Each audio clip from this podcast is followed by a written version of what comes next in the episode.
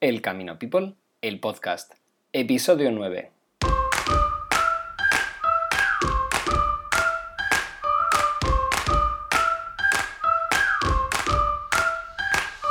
Muy buenas y bienvenidos una vez más al Camino People, el podcast. Hoy con nosotros Claudio Pupi, un fotógrafo en camino. Como muchos lo conoceréis, ya sabéis que Claudio es un fotógrafo apasionado por el Camino de Santiago y nos transmite a través de su fotografía el amor que tiene por el camino. Además lo conoceréis muchos de nuestras charlas de los miércoles en Instagram.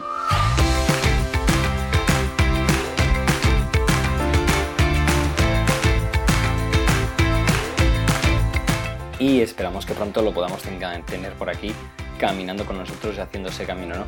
La verdad que las cosas van cambiando, en España ya estamos en muchos sitios en la fase 1 de, desescalada de, de, la cuarentena, así que esta semana parece ser que ya podremos salir a pasear, ya podemos salir a pasear con más tranquilidad ya podemos ir a los bares, parece ser que los comercios, los comercios empiezan a abrir, pero todavía no hay un plan ni se tiene claro qué va a pasar con el Camino de Santiago, no se sabe qué va a pasar con los albergues, así que os tendremos al día de toda la información que puede pasar y de lo que vayamos escuchando por las redes.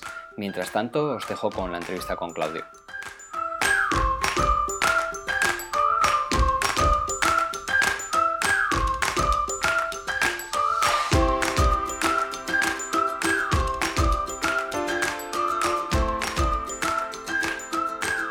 Muy buenos días y bienvenidos una vez más al Camino People, el podcast. Hoy con nosotros tenemos a un peregrino muy especial y os voy a dar unas pequeñas pistas para ver si sabéis quién es.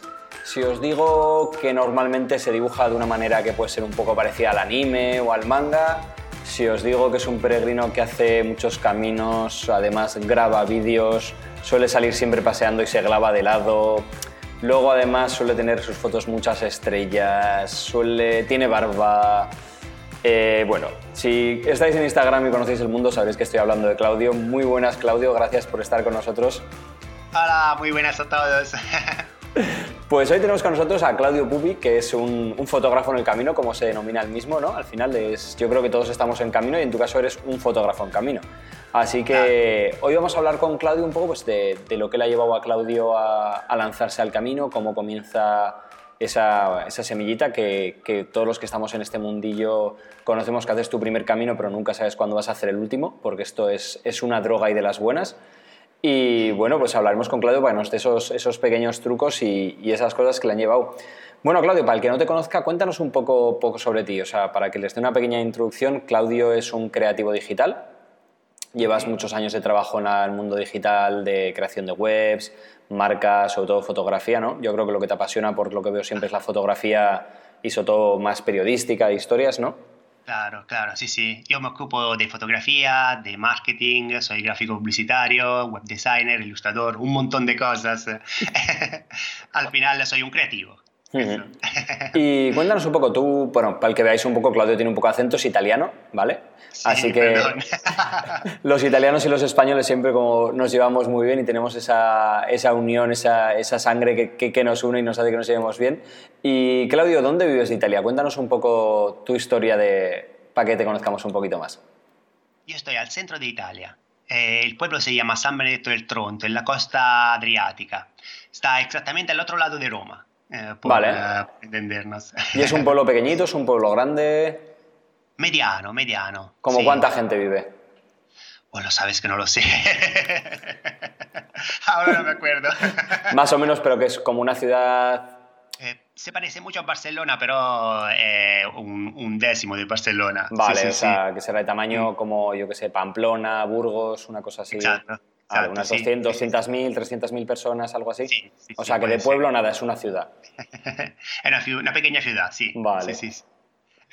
y cuéntanos un poco, o sea, tú has dedicado toda tu vida al tema del marketing digital, trabajas para una gran firma italiana que ahora está en España, y de repente, ¿qué hace en ese momento, qué hace que en 2015 tú digas, bueno, me paro, necesito un tiempo, un tiempo para mí, ¿no? Porque me imagino que eso es lo que, lo que pasaría y lo que pasa a muchísima gente, ¿no? Esa necesidad de dedicar un tiempo para ti mismo.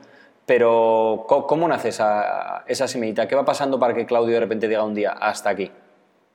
Bueno, todo empieza desde un estar mal, desde una sensación de que, te falta algo. Y yo he partido desde, desde esto hasta, hasta hoy eh, buscando algo en mi vida. Eh, yo trabajaba por esta empresa muy grande aquí en Italia, pero no estaba bien no estaba bien eh, por muchas motivaciones, eh, mm, estaba pocas personas eh, que hacían este trabajo, en, práctica estaba siempre trabajando, desde la madrugada a la noche, siempre, siempre, no conocía ni vacaciones ni nada. Entonces un día me he decidido, me he levantado al ordenador y he dicho, bueno, mañana voy a partir. ¿Y la gente, cómo, cómo reaccionaron tus compañeros, la empresa, tus amigos, tu familia? ¿Qué, te, dice, qué te dijo la gente? Bueno, todos han pensado que estaba loco. Eso, ha trabajado demasiado, entonces ha ido de cabeza. Está loco total. Bueno, lo pensaba ya también yo de mí, porque no era una empresa fácil para mí. Eh, pensar de partir desde un día a otro por un camino tan grande, eh, sin entrenamiento, sin, eh, sin nada. No, no, no, no, no sabía tampoco qué era el Camino de Santiago. Lo había leído un día desde un libro. Y desde ahí eh, ha empezado algo en mi cabeza que cada día me decía, pero yo podría hacer el camino, pero la respuesta era siempre, no, no, imposible, imposible, tú no puedes. ¿Y en qué momento dijiste, la gente, todo el mundo cuando hace el Camino Santiago, nos, todo el mundo se plantea lo mismo, lo que dices tú, no, yo no puedo, yo no tengo 30 días, yo no tengo un mes, ¿qué hago con la familia? ¿no? Yo creo que estas preguntas las, las oigo una y otra vez, pero ¿cuándo fue cuando tú dijiste, bueno, aquí ya tengo un sí, se acabó los noses, empieza el sí? He llegado a un punto donde estaba demasiado mal. Eh, al final he dicho, ahora no puedo más è stato esto, è stato un dolor. Y yo voy siempre a dar las gracias a este dolor, porque al final las cosas feas se transforman en cosas buenas. Así es, totalmente de acuerdo. Y gracias a este dolor que tenía desde muchos años, yo he podido hacer esto, hacer un sueño, que para mí era un sueño muy grande. Y de ahí te planteas y ya, y ya dices, a empezar el camino. Entonces, de repente dejas tu trabajo un día. Sí, sí, sí, sí. ¿Y cuánto tiempo pasa hasta que te vas ya a hacer el camino Santiago? me he dado una fecha de una semana. una semana, desde que lo dejas hasta que empiezas. por el camino. Sí, sí, vale. sí, sí, Y hasta sin entonces. entrenamiento, con años siempre delante del ordenador, sin moverme, sin nada. O sea, siendo italiano, habías hecho algo de montaña, habías hecho alguna travesía de dos, tres días, habías hecho algo de backpacking, nada. Nunca, nunca, nunca, nada. nada. Eh, alguna vez, eh, un domingo, he ido con mis amigos aquí a la montaña, pero esto es lo máximo que habría podido sí, hacer. como decimos los españoles, de dominguero, que vas el domingo ahí. Total, total, total. Sí, sí, sí. ¿Y cómo te preparaste en esa semana? O sea, ¿qué, qué hiciste o...? Bueno, eh, nada te puede preparar el camino. Entonces, eh, eh, he dicho, ahora voy con mi mochila, la voy a, voy a entrenar un poquito para ver lo que me pasa. y desde el primer día eh, muerto, totalmente muerto. He llegado a casa que no podía caminar. Y tenía una semana de cuando he decidido de partir. Entonces eh, he ido súbito a buscar un doctor, eh, un podólogo, otro doctor que me veía que, que, tenía los pies porque no podía apoyar la, planta del pie. Vale, fascitis. Fascitis plantar. Y la tenías antes de empezar el camino antes de empezar el camino. Tenía las rodillas infladas que sembraba así, era una cosa impresionante. Digo, pero si eso me ha pasado haciendo 10 kilómetros, porque he hecho 10 kilómetros, ¿cómo puedo hacer el camino? Es imposible. Y todos los doctores se me decían, pero tú, ¿dónde vas? Casi. No, no, o sea, para la gente que no sepa de medicina, una fascitis plantar puede tardar en curarse meses. Es muy dolorosa y, y, y, es horroroso, ¿sabes? Sí, sí, sí, sí. Sobre todo después de que uno ha dejado todo su trabajo, toda su certeza de vida por ir al camino. Eh, entonces, ¿qué hiciste? Claro, estabas con fastitis, las rodillas, te habías dejado tu trabajo, te tenías que hacer algo. no sabía qué hacer. No sabía qué hacer. Eh, entonces, eh, he decidido de descansar lo que me faltaba porque no podía caminar. Y de partir a lo mismo, ir al camino y ver lo que me pasaba. Eh, he decidido de partir. Vale. Y eso ha estado una decisión muy, muy difícil porque todo el mundo me decía, pero tú dónde vas, es imposible, ¿dónde vas? y esto es en 2015 que te partes hasta San Jean de Piedeport, ¿no? Sí, he ido con el coche. ¿Fuiste con el coche hasta San Jan? Sí, he ido con el coche porque eh, no, no, sabiendo bien la, la, fecha donde podía partir, eh, digo, bueno, ahora voy con el coche, así voy a ver lo que me pasa. Eh, ese puedo ¿Cuánto tardaste de tu casa de San Benedetto del Torono a San Jan? dos días más largo, largo. dos días súper largos. ¿Y esto en qué fechas era? ¿En? Al final de agosto. Ah, vale, o sea que al menos tenías buen tiempo, o sea que era una buena época al menos para viajar. Sí, yo de verdad mm, he acelerado este proceso de ir al, al, camino porque pensaba que ya septiembre empezaba a llover, eh, pero no, no ha estado así. Hmm. Mm, mm. Entonces, eh, el día que he ido a San Jean Pied de Porte con mi coche, he ido a la Cuel du Pelerín a pedir eh, mi, todas las cosas, a saber dónde podía aparcar mi, mi coche. Y todo se mira entre uno y otro y dice, pero bueno, el primer peregrino que ha llegado en coche. Es que es grandioso, es que nunca se me habría ocurrido ni pensarlo ir en coche, o sea, y menos desde... O sea, ni yo de mi casa, que vivo a, una hora y media, dos horas de, de San Jan, pienso ir en coche y digo, o sea, desde Italia, porque luego encima tienes que ir hasta San Jan otra vez, coger el coche y volver a Italia, o sea, que es una paliza. Con lo fácil que sería volar desde Santiago a Roma y, es increíble, es increíble. Pero bueno, yo me, me, gusta, me gusta mucho eh, ir con el coche. Tenía coche, un coche nuevo, porque me había comprado un coche nuevo que era, vamos, vamos a decir, algo de eh, mi única cosa guay de este trabajo. Eso. Por continuar este trabajo me he tenido que comprar algo. Muchas veces vamos a, eh, a, a, continuar adelante y vamos a sustituir una felicidad con algo, con cosas que a nosotros nos sirven.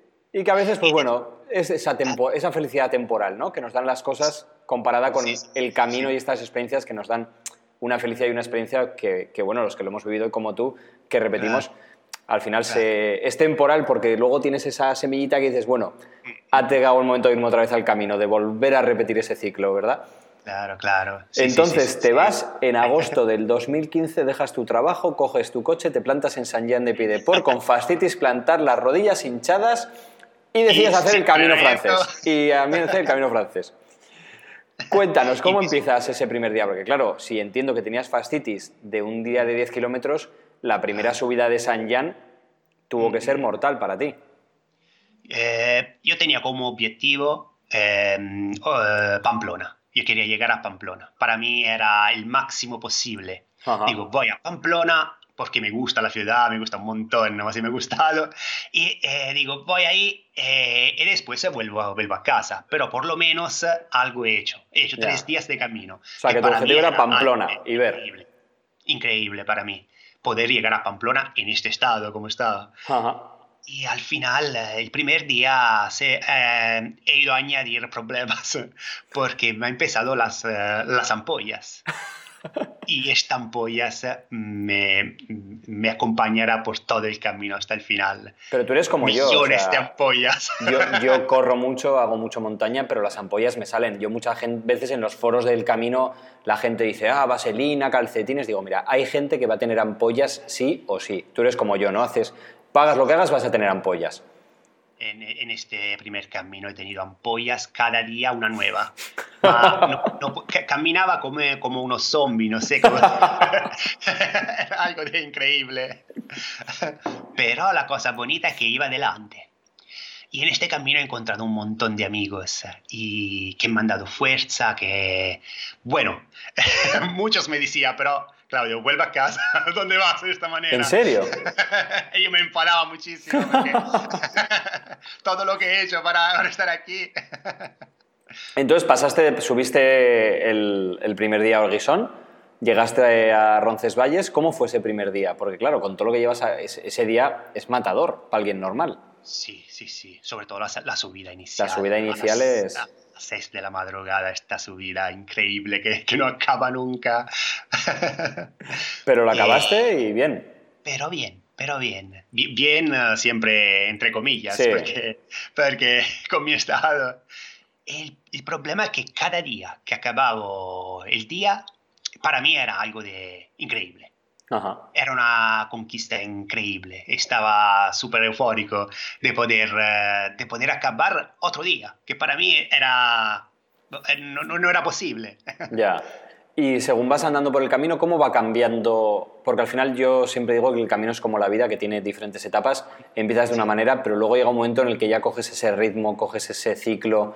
¿Cuándo te das cuenta tú, Claudio, de que, de que ya estabas en el camino? Que ya no era una cosa, no había vuelta atrás. Bueno, para mí eh, Burgos eh, es un punto donde está un antes y un después antes de Burgos tenía mucho, mucho miedo. Cada día tenía miedo de, no sé, no encontrar personas que estaban conmigo, de, de, perderme por el camino, de, no obstante que el camino sea muy fácil de seguir y todo. Pero desde ahí he empezado a llorar. Esta noche he llorado en Burgos y desde ese momento ha cambiado todo. Ha cambiado todo, me he liberado del primer peso muy grande y el segundo peso muy grande después a Finisterre, porque he llegado a Finisterre en este estado. Partía a las 6 de la madrugada y llegaba a las 7 de la noche. Ah, sí. Por, por, decirte el, eh, cu cuánto uh, caminaba lento. ¿Y, ¿Y, cómo llegabas? Bueno, di que en agosto o finales de septiembre el albergue es un poco más fácil, pero ¿no tuviste problemas ningún día para albergues o reservabas o cómo hiciste? Ni, ninguno, ninguno. Ninguno, ninguno. No he encontrado ningún problema, nunca. Sí, sí, sí, he estado siempre bien. Ma también lo, los caminos que he hecho después, siempre yo he encontrado sitio para dormir. No, si lo del camino probé es cierto, pero cierto, cierto. Y eh, tu primer camino llegas a Santiago, ¿y cómo fue tu primera llegada a Santiago? Me imagino que la carga, o sea, yo mi primer camino también fue un cambio de vida, dejar todo, sí, sí, y, y llegas a Santiago y es... ¿Cómo fue para ti? Brutal, brutal. Eh, aún cuando lo voy a contar me sale la, la piel. es, es, algo de, de increíble, increíble. La, aún eh, oigo la, la, la, gaita que suena. La gaita. Se entraba con mis amigos. He estado un, un, algo de brutal, brutal. Una felicidad que nunca en mi vida he probado. Yeah. Y esto oh, me ha dado una fuerza impresionante. Es una cosa así. Pero tú también, como, como yo, eres de los que el, que el camino no termina en Santiago, aunque bueno, en verdad el camino no termina nunca, pero continuaste hasta, hasta Finisterre y hasta Muxía. Cuéntanos hasta cómo fue tu experiencia. Y, Muxía, ¿Y por qué? Para mí, para mí eso era una cosa que se hacía una vez en la vida. No, no, no, creía que iba a hacer otros caminos. Entonces digo, he llegado hasta Santiago, ahora tengo que ir hasta Finisterre y Muxía. Tengo que ¿Y qué hiciste? Todo. ¿Primero Finisterre y luego Muxía o Muxía y luego Finisterre? He hecho antes Finisterre y después Muxía. Vale, y muchas veces la gente nos pregunta, ¿qué es mejor, Finisterre o Muxía? Yo siempre digo que Finisterre es el final de fiesta para el cuerpo y Muxía es el final de fiesta para el alma. Muy bien, dicho ¿Tú, perfecto. ¿Tú cómo, lo, cómo fue para ti? Yo para mí Muxía siempre es, siempre es especial. Muxía, así como Santiago tal, yo siempre acabo los caminos en Muxía y es de esos sitios que siempre tendré un cariño especial. ¿Tú cómo fue tu final en, en Finisterre y en Muxía esa primera vez? Bueno, eh, es algo de más espiritual. Hmm. Yo, ya lo, yo también lo siento más espiritual mientras Finisterre es más de fiesta, es más fiestero, tiene un ambiente más fiestero y hay estado la, la, la, más, la, la, risa más grande, dice, vamos a decir, del camino. Totalmente. Y bueno, pues acabas el camino, ¿no? ¿Qué, qué, qué es lo que aprendiste en ese primer camino? ¿Qué es lo que, de, de ese momento de cambio que tenía Claudio que estaba en Italia trabajando en la empresa, cuál fue digamos eso, la, el mensaje que sacaste de tu primer camino bueno, creo que el mensaje no lo he entendido bien, ¿eh? porque después he empezado a hacer otros caminos. O, o, lo has entendido muy bien y estás... No lo he entendido, pero... Eh... Eso es como la primera cerveza o el primer café, que no sabes si te gusta claro. mucho y hay que repetir por si acaso. No, no, tenía que probar más. sí, claramente, cuando he vuelto era otro Claudio. Estaba una otra persona y mis amigos también se daban cuenta de esto. Y na nadie me decía nada porque claramente era otra persona también de peso. Porque en este camino he, he perdido 25 kilos. 25, ¿has, escuchado bien? ¿Cu ¿Cuánto, pesa ¿Cuánto pesabas antes de salir? Bueno, más de 100 kilos. Vale, Siento, pero bueno, eres un tío eh, grande, o sea que tampoco... Bueno, sí, sí, en 90, soy grande, sí, sí. sí pero claro, no tenía ningún entrenamiento. Entonces, físico kilos. se ha liberado de todo lo que tenía más. de, todos los pensamientos negativos, de todo el peso, de, de todo. Eso ha estado una...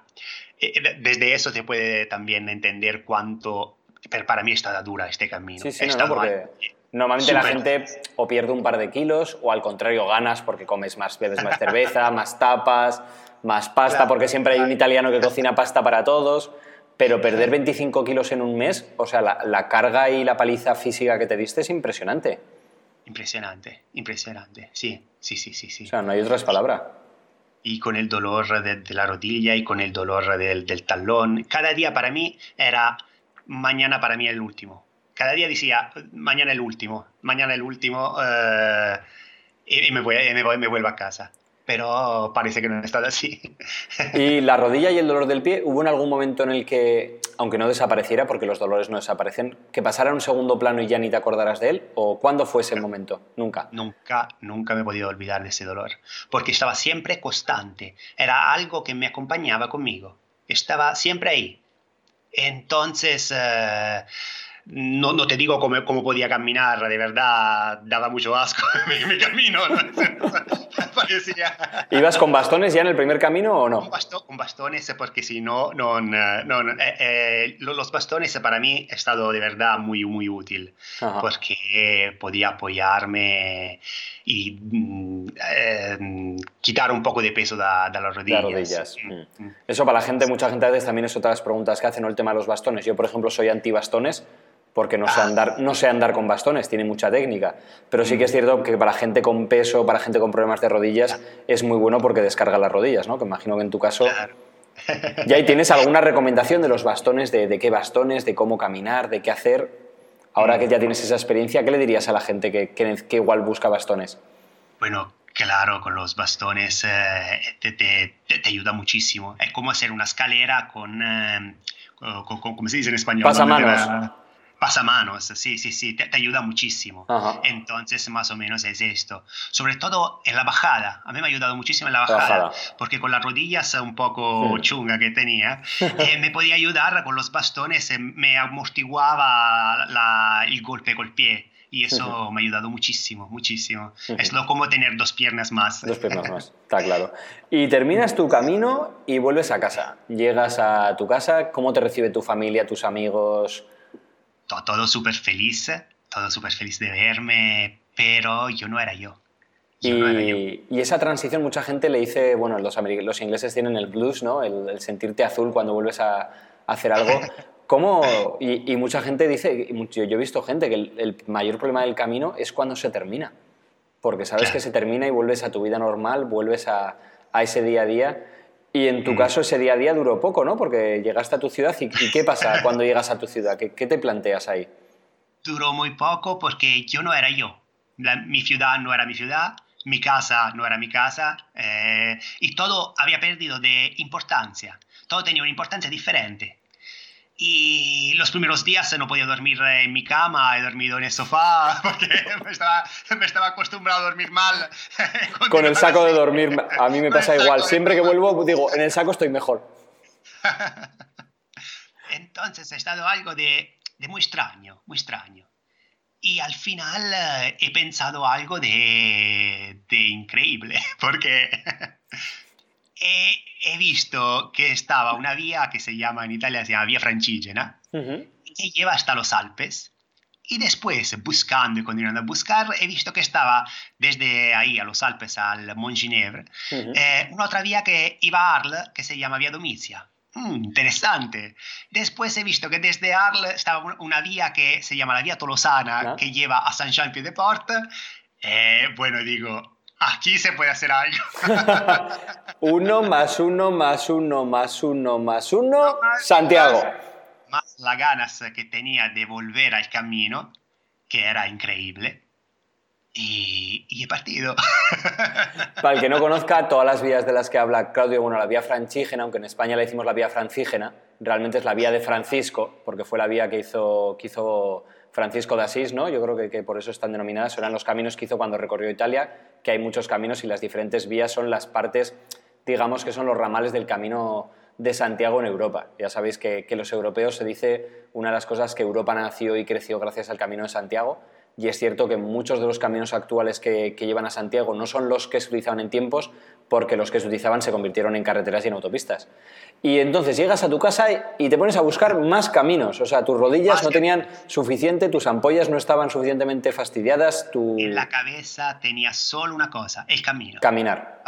Volver a esta sensación de felicidad, de estar bien. Porque yo lo necesitaba desde muchos años estar bien. Y cuando he visto que, la, que era posible estar bien, y yo claramente he buscado esto. He buscado de estar bien. Y he vuelto a hacer algo que para mí era imposible. Porque, claro, vuelves después de esa partida, 25 kilos menos, tus y ahora tus amigos, ¿qué te dicen? O sea, está bien que te hubiera sido un mes, pero bueno, ahora... Ya, ya, has hecho el camino, ok, ha, hecho lo loco ya bastante, no puede ser que ahora te parte desde Roma. Porque claro, ¿cuánto tiempo te tomó desde Roma? ¿Son tres meses? Cuatro. Cuatro, meses. Cuatro meses. Cuatro meses caminando. Sí. Vale. Sí, sí, Y cada día decía, este es mi último día. También. Pero la única cosa de verdad increíble es que en el camino desde Roma a Santiago yo no he tenido ninguna ampollas, ningún dolor, ningún nada, nada. He estado siempre bien. Claro, mm, he tenido mucha fatiga, muchas cosas, pero de rodillas, de pie, de ampollas, ¿eh? estaba bien, me había cuidado totalmente. El camino ha hecho tipo un milagro. Nada, el milagro de Claudio, de, quién sabe, oye. Sí, sí, y, y, cuéntanos, o sea, tú decides salir desde Roma. ¿Por qué Roma esta vez? Bueno, porque Roma estaba conectada con esa, con esa vía muy importante que me podía llevar pues, después al, a los Alpes, a la vía francígena y he empezado a hacer esta vía y te digo, de verdad que mm, he estado muy bien. Claro, yo he hecho la vía francígena a lo contrario, a lo revés. Porque la vía francígena eh, parte de baja. en Inglaterra, en Inglaterra y, y, va en dirección de Roma y acaba Roma. Pero yo lo he hecho a lo contrario, entonces alguna vez me he perdido, ha estado bastante difícil, pero bueno. Y luego, para la gente que no sepa, mucha gente no sabe que, la parte del camino en España es muy cómoda, hay muchos albergues, pero la parte de la vía francígena o el camino fuera de, España y de la península ibérica muchas veces tiene problemas los albergues, los caminos, la soledad. Cuéntanos, ¿cómo fue esa parte? ¿Cómo fue Italia? ¿Cómo fue Francia? ¿Qué diferencias tenía con el camino francés que había recorrido antes? Bueno, en la vía francígena... Francígena, dice, pero yo francígena. Francígena. Eh, no he encontrado ningún problema. Nada, ¿eh? Porque me había descargado desde una web eh, todos los albergues, albergues aquí es más de iglesia, sí. Eh, que podía dar hospitalidad a los peregrinos.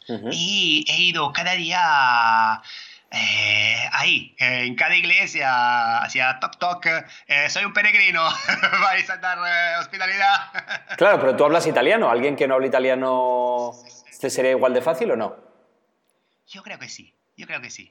Me han dado toda hospitalidad, siempre, siempre. He estado en una hospitalidad también eh, muy, muy bonita. Eh, casi todo he estado de, eh, de donativo. Entonces yo podía dar lo que quería y continuar mi camino de manera tranquila. ¿Y cuánta gente te encontraste? O sea, porque al final lo que dices, ¿no? El camino ya de por sí, la vía francígena va al revés, pero ya saliendo de Roma hacia Italia, hacia, aunque hay gente que lo hace, Poca, muy poquita, sí. Sí, porque eh, era al final de marzo. Y el final de marzo, ahí en una vía que no... Sí, sí, sí. En agosto sería estado lleno de gente.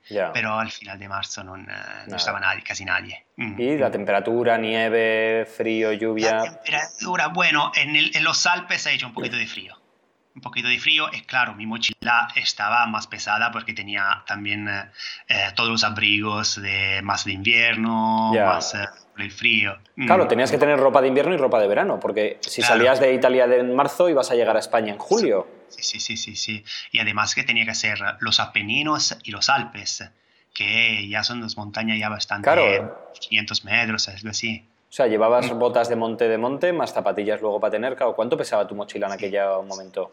Ah, yo creo de 12, 15 kilos. 12, 15 kilos, claro. 12, 15 kilos max. Ya, me hace gracia cuando la gente dice en el camino mochila de 6 kilos y digo, bueno, los que hacemos monte de verdad.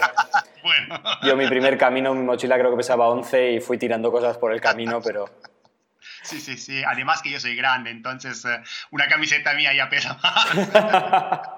y luego hay que llevar comida para alguien grande también, o sea que al final todo esto es relativo. ¿Y cuál fue la parte más bonita de Italia y de Francia? ¿Qué zonas recuerdas o si alguien tiene que, dice, bueno, qué sitios visitar? ¿no? Muchas veces a veces la gente dice, bueno, ¿qué partes puedo hacer si solo tengo un tiempo? ¿Qué recomendarías? Zona, yo creo que en la, en la frangígena el, sea el, Alto Lazio, el Alto Lazio y la Toscana. Y la Toscana. Hasta, desde Siena a Roma es estupendo. Después se pierde un poquito, el camino es más uh, plano, así, y empieza a ser súper bonito en los Alpes. Ya. En los Alpes también es estupendo. Pero duro, tiene que ser duro también, ¿no? Me imagino la zona de los Alpes. Bueno, sí, eh, subía bastante regular, uh -huh. pero subía siempre. Ya. Sí, sí, sí, sí, sí. sí. Y de repente sigues la vía franchígena, coges la de variable y llegas otra vez a San Jan. ¿Cómo te sentiste al llegar a San Jan que habías estado nada, ni un año antes ahí y esta vez sin coche? Sí, esta vez sin coche, a pie. Increíble. Bueno, ha estado una emoción muy grande y para mí todo lo que eh, fue algo de difícil, como el Alto del Perdón, que yo me lo acuerdo como algo de difícil, difícil, para mí era una autopista. Era... Sí, sí, sí, iba súper súper bien. Era increíble. He vivido el camino de otra manera, total. Claro, los tiempos que hacías de normal en el primer camino, de llegar a las 7, ahora me imagino que nada de nada. Claro, venías con tres meses de preparación. Sí, irías... sí, sí, sí tenía 2.500 kilómetros antes a San Jean, algo así, sí, sí. Vamos, o sea, que, que, cambiaría entero para ti. ¿Repetiste las etapas? ¿Hiciste etapas nuevas? ¿Dormías en el mismo sitio? ¿Dormías en sitios diferentes? ¿Cómo te organizaste? Mm, eh, muchos sitios, lo que me gustaba, he vuelto. Vale. y después eh, he intentado cambiar donde podía. ¿Y cómo fue el llegar a Santiago esta segunda vez? ¿no? Muchas veces la gente dice el llegar a Santiago la primera vez es una cosa, pero llegar la segunda es otra cosa diferente. Pero en tu caso también era muy diferente que llevas cuatro meses de viaje. Sí, sí, sí, sí. He estado estupendo, estupendo. Esta vez eh, propio... no, no, no, sé cómo describir la felicidad, porque cómo se puede describir la felicidad, Nada. pero ahí es felicidad pura. Esto Ahí- es una de las cosas que tienen los que hemos vivido el camino y, y yo todavía no he hecho ninguno de cuatro meses, pero, pero vamos, me encantaría y lo que dices, el, el- el llegar a Santiago, por mucho que lo expliques, nadie lo entiende. Eh, sí, sí. Claro, cuatro meses caminando. eh, tenía un peso psicológico atrás eh, muy grande, porque en muchos casos me he sentido muy solo Ya. y en otro me, me he perdido, he tenido problemas, pero siempre algo pasaba que me ayudaba. ¿Cuántos días Entonces- llegaste a estar solo de no ver a nadie o no de tener a alguien de no caminar No, bueno, eh, máximo el día. El día? sí, sí, claro, porque sí. llegas a un sitio y paras, ve- pero... Veía siempre personas, sí, sí, sí, Mm. siempre, siempre. Pero la soledad máxima es interior. Ujú. que tú sabes que estás en medio a una carretera y Sí. en medio de la nada, sobre todo en Francia. En Ya. Francia me ha llovido siempre. He tenido un mes de lluvia, no sabía qué ponerme. La Da igual. me ponía las cosas mojadas y continuaba el día siguiente así. Porque no, no me se secaba las cosas, porque llovía siempre, siempre, Ya. siempre, siempre. ¿Ya hubo algún día que tuvieras algún problema que dijeras, mira, me voy a casa y he hecho el camino una vez, ya he hecho otro camino? ¿O hubo de esos, Bueno. ahí, esas tentaciones? Creo que esta cosa se dice cada día. Desde el Ya. minuto uno, cuando he partido desde Roma, ya empezó a decirlo. Bueno, y esta vez llegas otra vez y otra vez haces Finisterre y otra vez haces Muxía. ¿También esta vez primero Finisterre y luego Muxía? Eh, no, esta vez es solo Finisterre. Solo Finisterre. A, a Puccia no he vuelto esta vez. Esta vez solo querías fiesta. Solo quería fiestas, sí, después de cuatro meses. Sí, porque he llegado exactamente el 25 de julio a Finisterre. El- Entonces he vuelto después a Santiago, A Santiago para celebrar Santiago Para ya. hacer la fiesta de Santiago, sí, sí, sí. Vale. Y de ahí vuelves otra vez a casa y ahora, ¿cómo vuelves esta vez a casa? Esta vez el volver a llegar allá... Ay, esta vez he estado más, eh, eh, ¿cómo te puedo decir? Eh, tenía una seriedad más, Ajá. una consapevoleza ma- más Mm. grande. un- sí, Eh, entonces eh, he reempezado mi trabajo, pero de manera diferente, Ajá. como freelance. Y he empezado a encontrar eh, trabajo aquí allá. Claro, mi, mi vieja empresa ya me estaba llamando muchas veces, me ha llamado, vuelve, vuelve, vuelve aquí, ni muerto. Eso ha estado un poco así, pero bueno. No, no, sí, sí, está claro. Al final yo, yo creo que, que el camino es, es, un momento, ¿no? Y cada vez conozco más gente que pasa por aquí o, o que hablo con ellos, que lo toma para tomar esa decisión ¿no? De, del cambio de vida, ¿no? Que, es, que lo dices, que en el día a día es que no nos, plante, no nos paramos nunca a pensar si lo que estamos haciendo es lo que queremos y lo que necesitamos, ¿no? Claro, claro. Y lo que necesitaba yo era hacer este trabajo, porque este, mi trabajo es, lo que amo hacer, lo que uh -huh. me gusta un montón. Pero no es de esa manera. No hay, y de Entonces, esa manera. He buscado una manera diferente para hacer mi trabajo. Y parece que ha ido muy bien. No, no, por lo que vemos va muy bien. ¿Cómo fue esa transición? Porque claro, al principio imagino que sería un poco más complicado, pero, pero ¿te costó? ¿Hubo algún momento que te tentó el buscar un trabajo normal? Aquí, al menos en España, los que somos autónomos, la vida no es muy fácil. Son impuestos, claro, impuestos y es problemas, pero Sí, sí, me imagino en que en Italia también. igual, ¿no? Aquí en Italia también estamos a lo mismo. pero, pero eh, claro, es, es diferente estar solo. Porque eh, eres tú a decidir tu trabajo. Puede ser que trabajas aún más. eh, Yo estoy siempre trabajando, pero lo hago de manera diferente. Sí. Porque lo hago con mi corazón, exactamente como hacía el camino. Ujú. Lo hago porque me gusta. Entonces, eh, he cogido esta, este- esta manera de, de hacer las cosas eh, he continuado así. Al final lo que decimos, ¿no? no Que, dejar de caminar. que, Eso, el- que no, que la, que la clave del camino es llevar el camino a tu día a día, ¿no? Y en tu caso lo has cumplido, has llevado la filosofía de tu camino a tu propio trabajo. claro, claro, sí. sí, Y sí, de ahí sí. ya llegas y ¿cuánto tiempo consigues estar, como decimos en España, con el culo pegado a la silla? ¿Cuánto tiempo aguantas? Muy poco porque, claro, el camino estaba ahí, aún estaba ahí y no, y no podía... O sea, esto eh, era 2016, ¿no? El que habías hecho el, el segundo camino. 6 y después, el 2017, decido de partir otra vez. Te vas. ¿Y Pero- tus amigos qué te dicen esta vez, Claudio?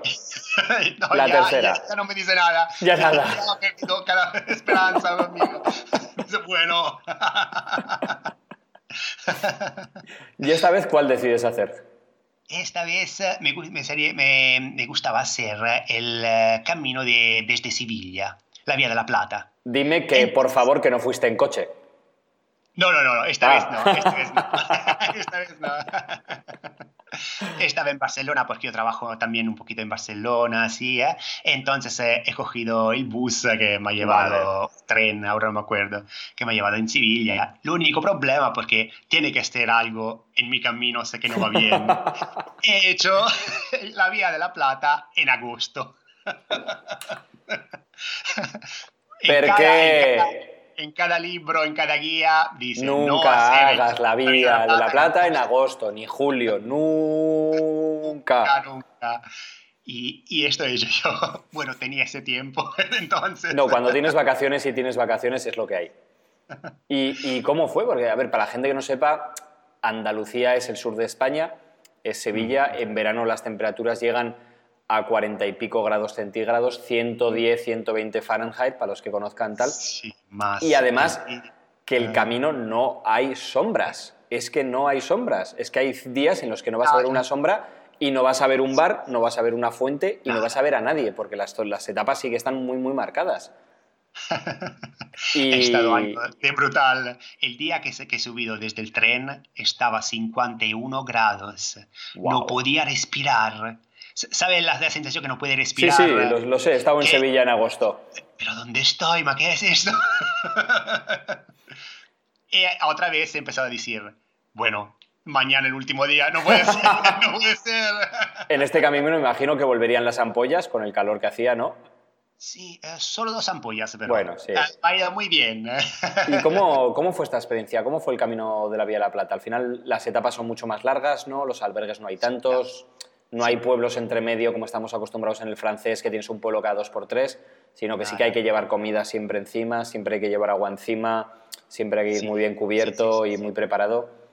Ha estado muy duro por, eh, por el clima, porque claro, yo tenía este calor y tenía que partir a las 3 de la madrugada. Ya. A las 3 de la madrugada partía, eh, pero fuera estaba 38 grados a las 3. Ujú. Entonces eh, tenía que ir bastante deprisa porque ah, después de las 12 no se, podía, no se podía caminar. Máximo a las 2, máximo. ¿Cómo? Porque Sí, después sí. eh, empieza a subir el calor eh, de una manera brutal. A las 5 creo que sea el máximo de calor. No sé por qué, pero... Sí, en España suelen decir que suele ser entre las 2, las 3 por, el punto mm. solar y tal, pero sí que es cierto que, bueno, yo hasta el para el francés, cuando la gente me pregunta, recomiendo nunca caminar pasada las 12 o la 1. Claro. Yo creo que es, en verano es una locura porque te da, y sobre todo en, el, en, el, en la Vía de la Plata, que no hay mucha gente, te da un desmayo y ahí estás solo. ¿Encontraste mucha, gente Mucha gente tiene miedo de la meseta en el camino francés. Nada, comparado con la Vía de la Plata. Continua. hay una meseta continua de 30 kilómetros. ¿Cuántos días te costó la Vía de la Plata? ¿Cuántos días te costó la Vía de la Plata? ¿Cuánto? ¿Cuántos días? Eh, bueno, creo siempre un 30 días. 30 días, ¿no? Como... 30, 32, algo así. Después he hecho el camino Sanabres, no he vuelto al camino francés. Y también esta vez he estado a Finisterre y Muxía. Hmm. El Sanabres todo el mundo dice que es muy bonito, ¿no? Que es... Muy bonito, muy bonito. Cambia de verdad un montón el, eh, el paisaje, todo. Eh, en, eh, en, el Sanabres. Sí, sí, sí. ¿Y la Vía de la Plata qué zonas recuerdas muy duras y qué zonas recuerdas que sean muy bonitas? Bueno, todas las ciudades que están, están, mm. eh, son estupendas, tipo, no sé, ayudo, no me acuerdo cómo se llaman las conchas. Buah, ya lo tengo también, soy encima horroroso para los nombres, pero sí, se basa en muchas ciudades, lo que es que para la gente que no sepa, la Vía de la Plata parte de Sevilla y va ladeando, pasa a Madrid, lo deja Madrid de lado y sigue subiendo por, por toda la zona pegada casi a Portugal en ratos, ¿no? Y luego ya cuando llega ya pasado Castilla y es cuando decides o unirte con el francés o hacer el camino Sanabres. Claro, ajá.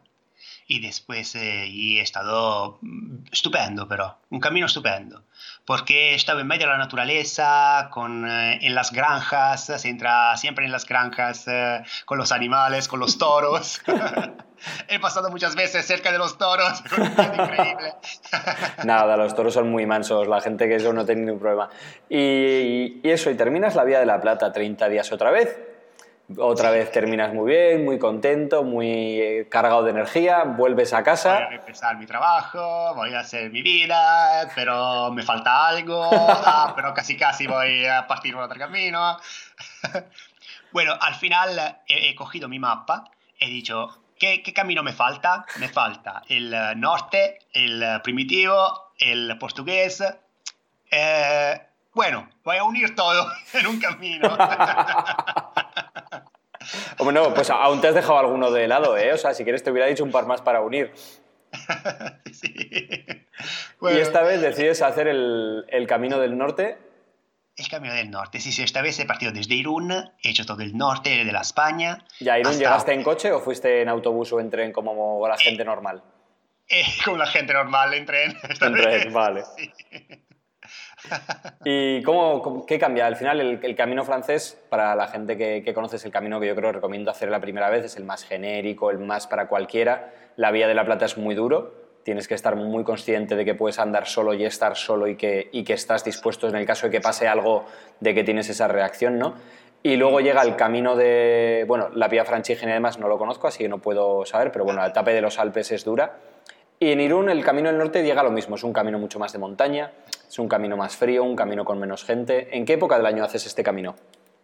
Eh, siempre en agosto. Siempre en agosto. Siempre en agosto, los primeros días de agosto, sí, sí, sí. Y el único problema que muchos, mucha gente que había hecho el Camino del Norte me decía, mira que es bastante duro, y hacía todo con las manos por arriba por abajo, por arriba por abajo.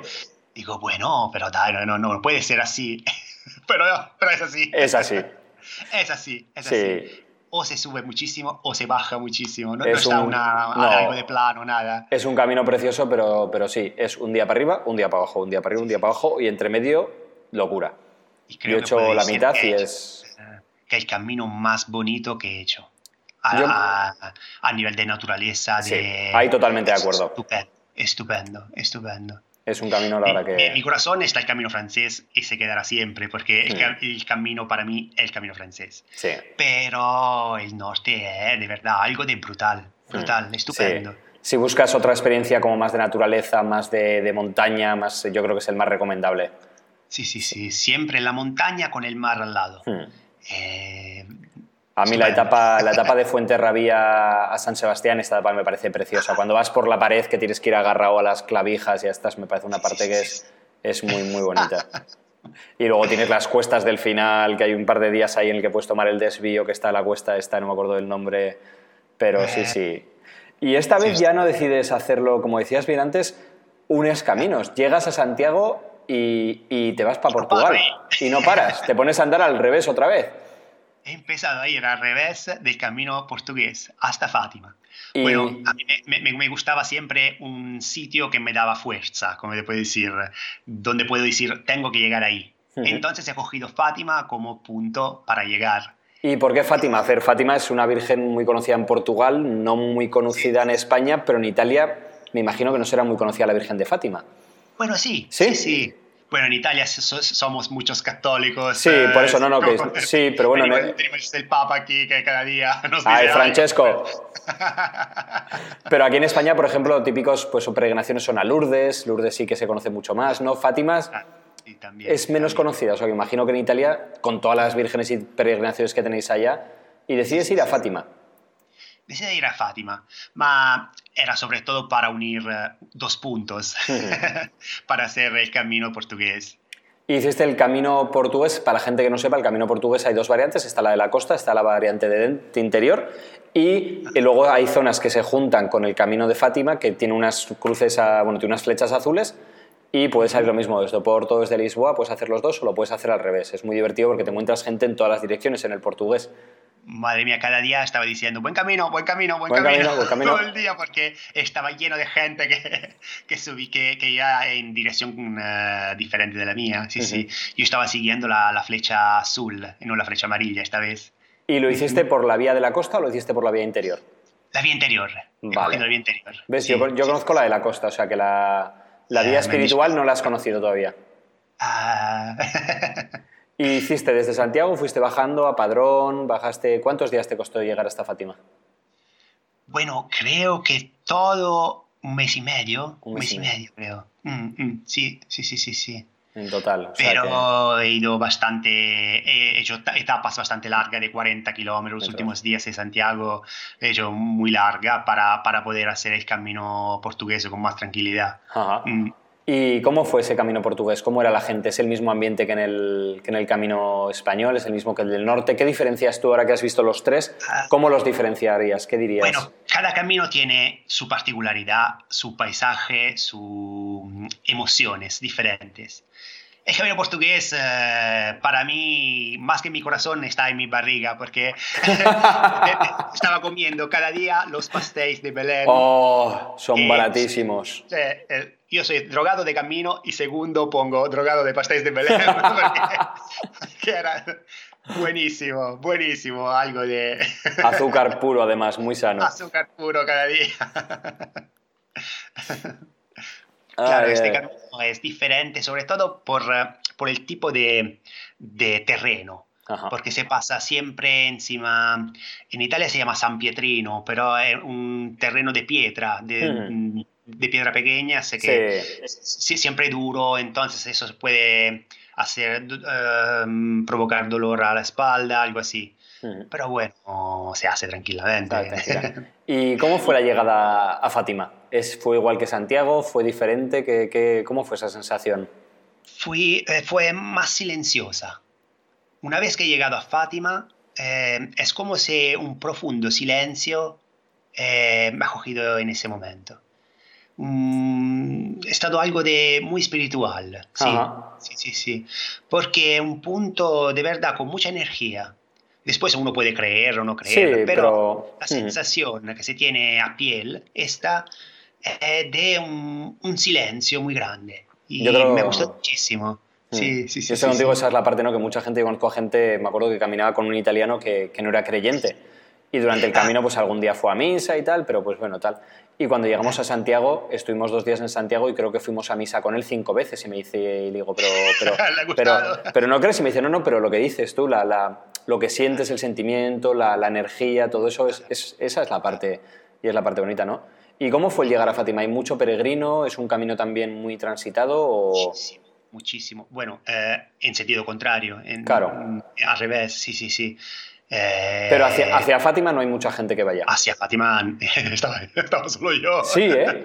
O sea, sí, no, no, hay una peregrinación. Los peregrinos que eran de Hungaria, algo así. Ajá. Pero no, le he visto solo dos días. Eh. Qué pasada. Mm. Vale. Y después de todos estos caminos, vuelves otra vez, estamos ya en tu cuarto camino. En mi cuarto ya camino. haciendo cuentas, pues serían unos 3.000 kilómetros, 4.000, 5.000, ya unos 6.000 kilómetros andados. Bueno, y sí, creo, creo aún más. Más, pues Sí, sí. llegas a casa otra vez y esta vez ¿cuánto aguantas con el culo quieto?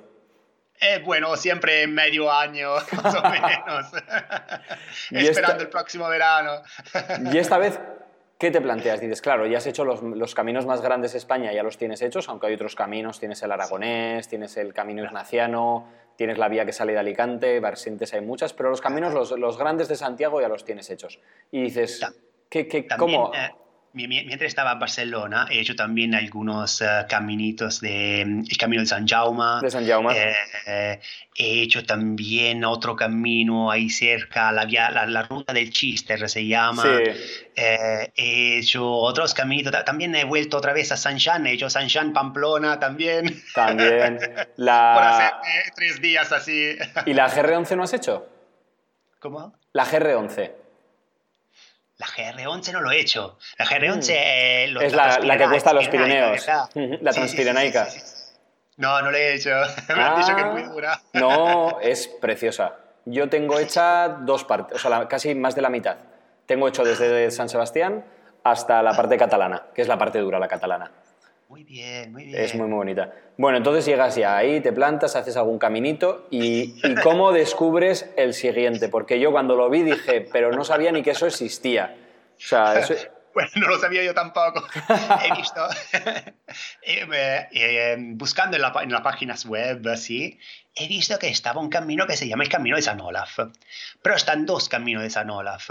Uno que parte desde Oslo y llega a Trondheim. Y después estaba este otro camino que mm, era muy particular, un camino muy nuevo. Eh, eh, partía desde en medio de la península escandinava.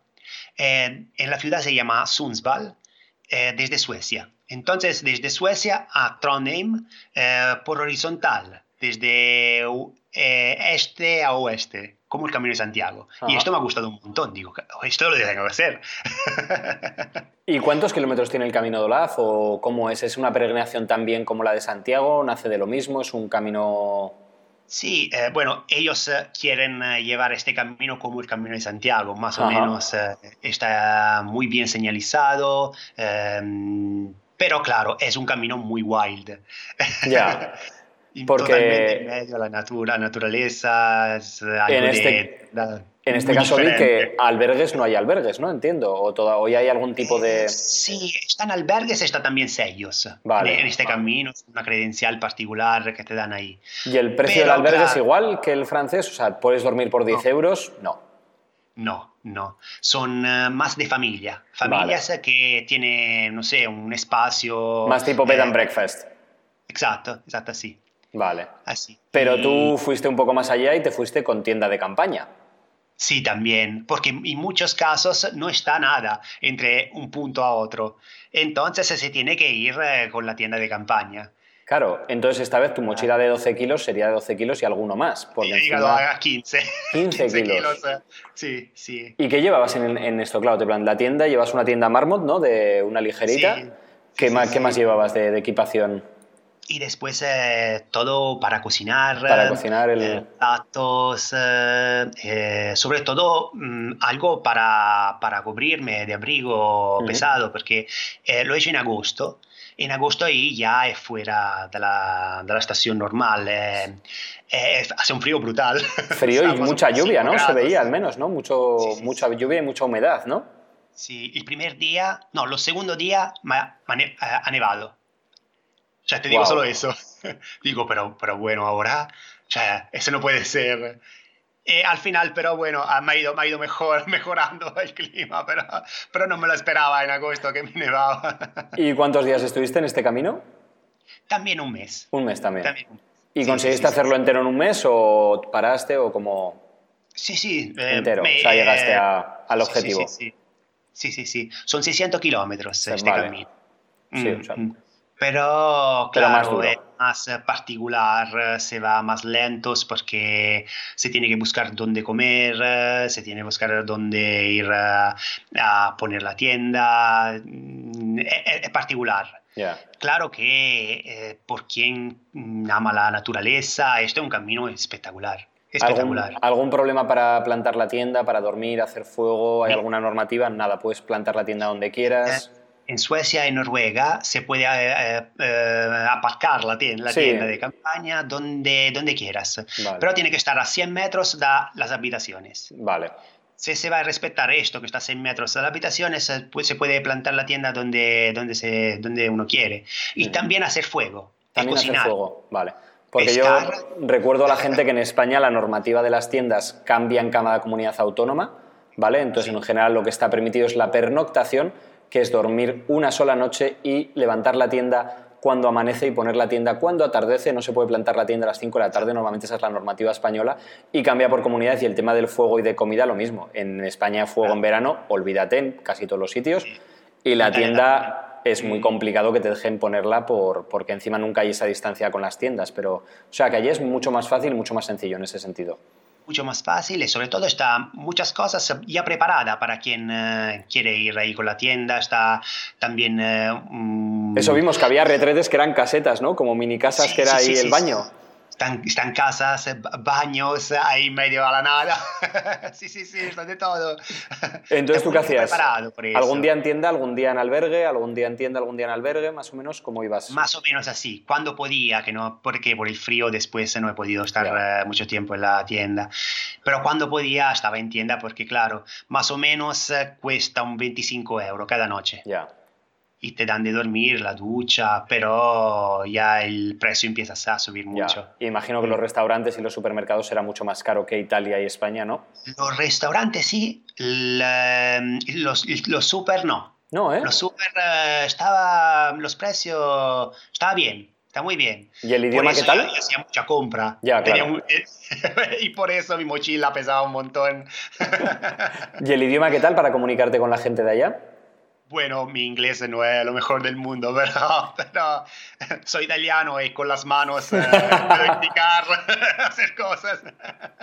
Me hago entender. Así que, eh, vamos, otra pedazo de aventura. ¿Y ahora, hace cuánto que volviste eh, del camino de Olaf? Eh, ¿Cómo? ¿Cuándo ¿Hace cuánto? Volviste hace seis meses, ¿no? ¿Siete meses? Sí, sí, sí, sí. eh, al final de septiembre he Vale. vuelto. Mm, mm. ¿Y ahora ya tienes el- la hormiga metida, que se dice por aquí, o, o no? claro, claro. ¿Y cuál va a ser el siguiente? ¿Cuál es, cuál es el siguiente? Aún no lo sé. ¿Aún no lo sé. sabes? Pero claro, yo decido siempre la semana antes. También lo de San Olaf he decidido una semana antes de partir. Sí, sí, sí. Pues mira, te cuento, yo sé que ahora hay un camino muy chulo, sé, bueno, el Kumano Kodo es uno de los que está en mi, en mi lista de pendientes, Japón. Ah. Luego he estado viendo otro que hay también en, jolín, ¿cómo se llama?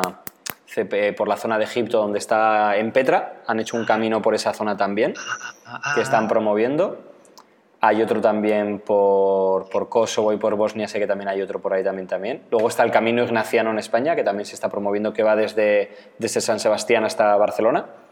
Ah, sí, sí, sí, sí, sí. Luego tienes la GR11, que también es muy recomendable. GR11. O sea, Aquí en Italia está la, la- Tran- Transalpina. La. Transalpina también. Luego está la, la de los Dolomitas, la que da la vuelta a los Dolomitas. Luego en Grecia sí, sí, tienes la GR7, ¿no? En, Ah, también creo que hay otra por ahí. O sea que por caminos aquí en Europa no nos faltan.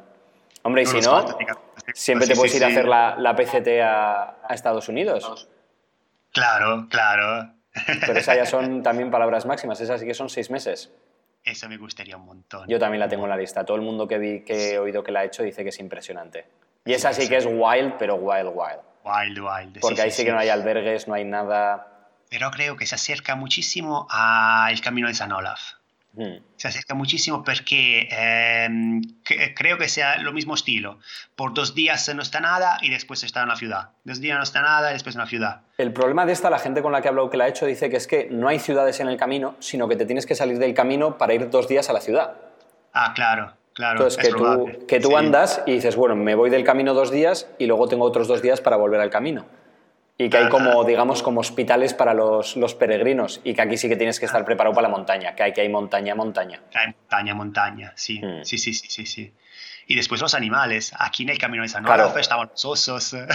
¿Y tuviste algún susto con algún animal o algo o no? Bueno, un montón, porque por tierra estaba, estaba las imprentas, ¿cómo se dice? La, ah, sí, la... la, soya de, de, de, oso gigante. Las huellas bueno, ahí. Bueno, pero aquí está, está de verdad, porque, porque antes pensaba que no estaba de verdad, pero cuando he visto esto...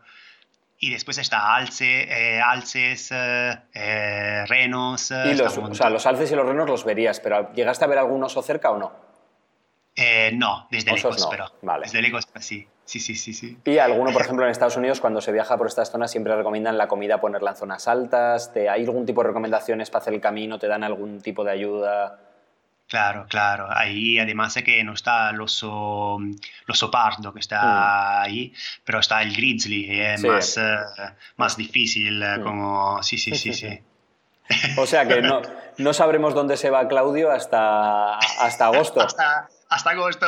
Ahora empieza la, la época para, para, estudiar los caminos y ver qué vas a hacer.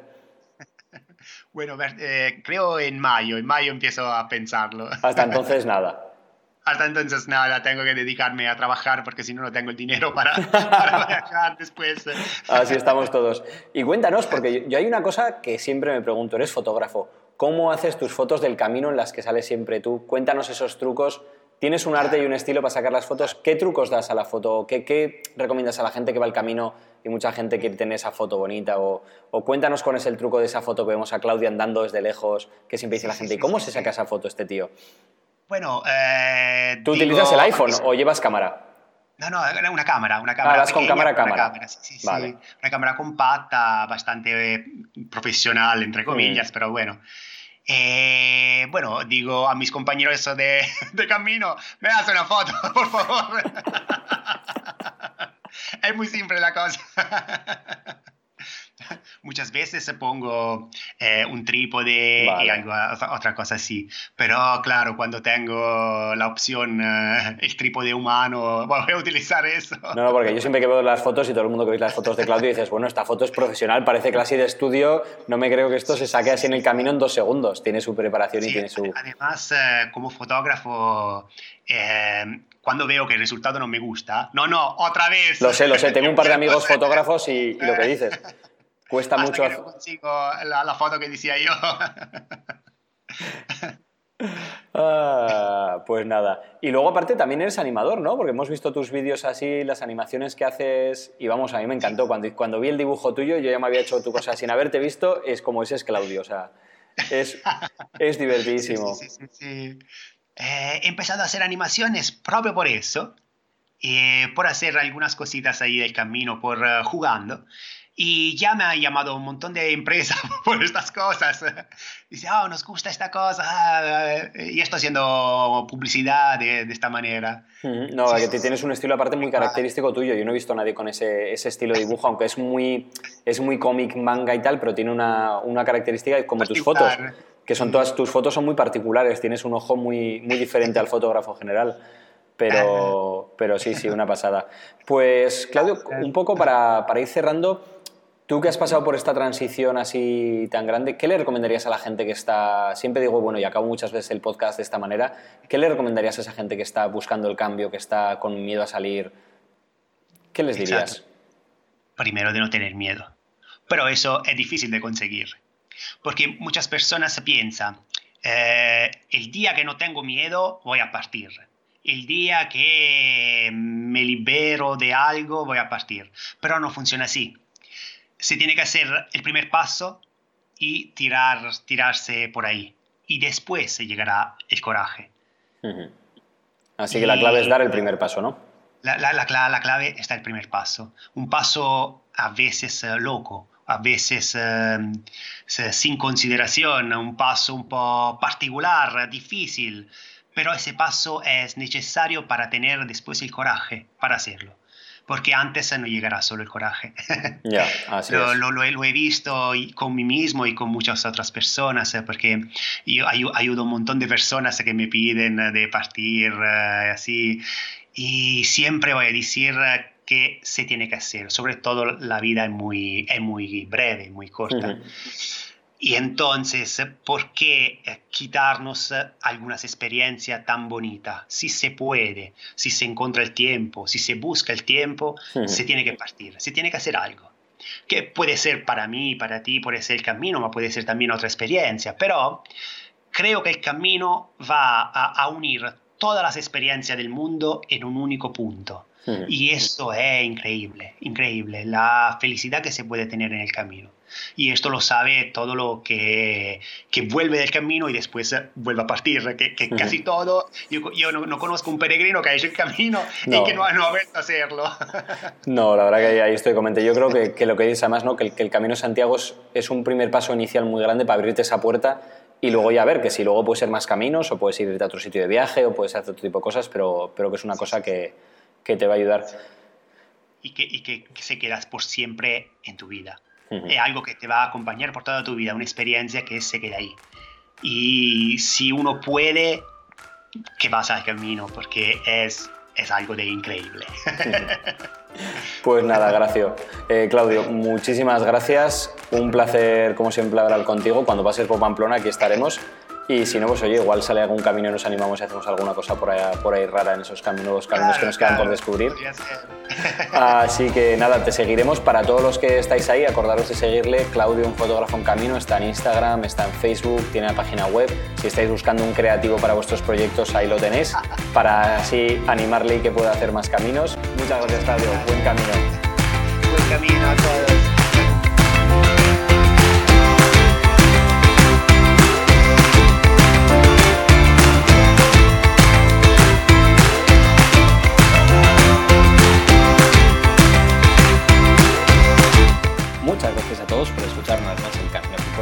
Podcast. Recordar que volvemos todas las semanas, los martes, una semana en inglés y una semana en español. En inglés con el Camino People, el podcast, y en español con el Camino People, el podcast. Por favor, suscribiros en iTunes, en Spotify, en, también estamos en Google Podcast y dejarnos vuestros comentarios. seguiremos eh, dándoos el mejor contenido sobre el Camino Santiago y contando sobre todo esas historias de peregrinos. Hasta la semana que viene, buen camino, Ultrella.